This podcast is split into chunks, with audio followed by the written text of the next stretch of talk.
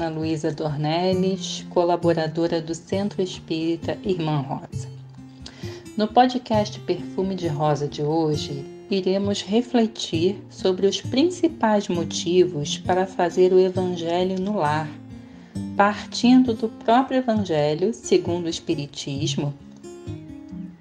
Hoje iremos destacar os itens 6, 7 e 9 que descrevem como motivos higienizar nosso lar com pensamentos e sentimentos elevados, receber em nossas residências espíritos mensageiros do bem e conseguir, no lar e fora dele, o fortalecimento necessário para enfrentar as dificuldades materiais e espirituais que surgem em nosso dia a dia.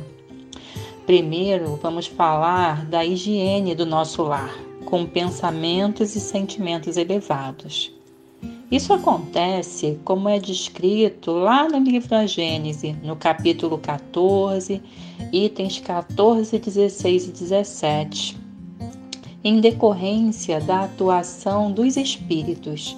E a gente tem que entender que essa, essa atuação ocorre com espíritos encarnados e desencarnados sobre os fluidos espirituais, que utilizam para isso tão somente o pensamento e a vontade.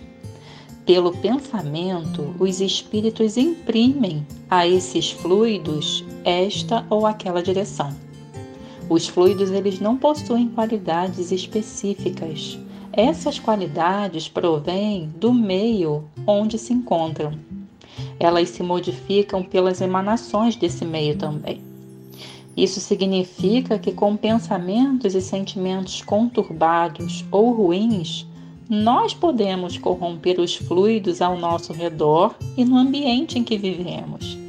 E a presença desses bons espíritos que comparecem na reunião nos auxiliam a vibrar de forma mais elevada e sanitizam o ambiente, pois os fluidos se modificam pela pureza dos sentimentos. Cabe a nós manter essa faxina semanal da nossa casa no nosso dia a dia. Bem, o segundo ponto, ele fala de receber em nossas residências espíritos mensageiros do bem.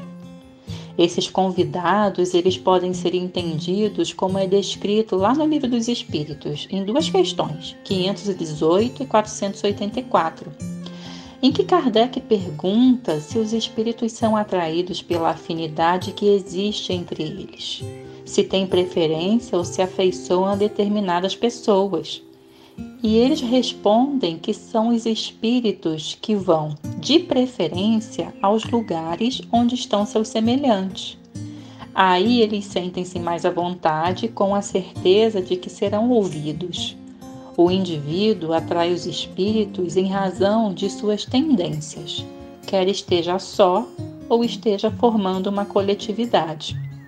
Os espíritos bons, eles simpatizam com os espíritos de bem ou com aqueles capazes de se melhorarem, nascendo a afeição junto com a afinidade de sentimentos.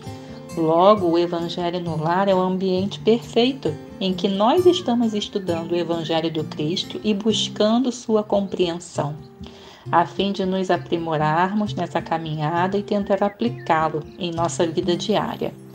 E por fim, quando é dito que com o Evangelho nós buscamos conseguir mais força, a força necessária para enfrentar as dificuldades materiais e espirituais que surgem em nosso dia a dia, nós podemos trazer a questão 459 do Livro dos Espíritos, que nos esclarece que esses espíritos, que os espíritos, né, influenciam nossos pensamentos e ações.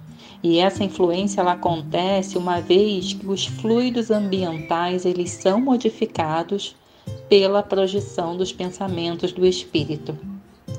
O perispírito do encarnado, ele recebe de modo direto e permanente a impressão dos seus próprios pensamentos, que guarda essas marcas de qualidades que sejam boas ou mais, ou seja, a presença e influência desses bons espíritos, eles nos fortalecem pelas vibrações de amor e de coragem que nos emitem, como pode ser visto nesse trecho final na obra A Gênese. E como que podemos fazer o Evangelho no lar? Primeiro, a gente precisa escolher um dia e hora na semana, que seja possível que todos que desejam participar dentro do nosso ambiente do lar, eles possam estar. É importante que seja em dia e horário fixo, para que a espiritualidade possa se programar e garantir a assistência espiritual e que seja ainda providenciada uma jarra com água, para que seja fluidificada e servida a todos os que estão presentes no final. Para começar, fazemos uma prece solicitando a presença dos amigos espirituais e anjos da guarda ou mentores, como nós possamos entender, para que também participem da reunião.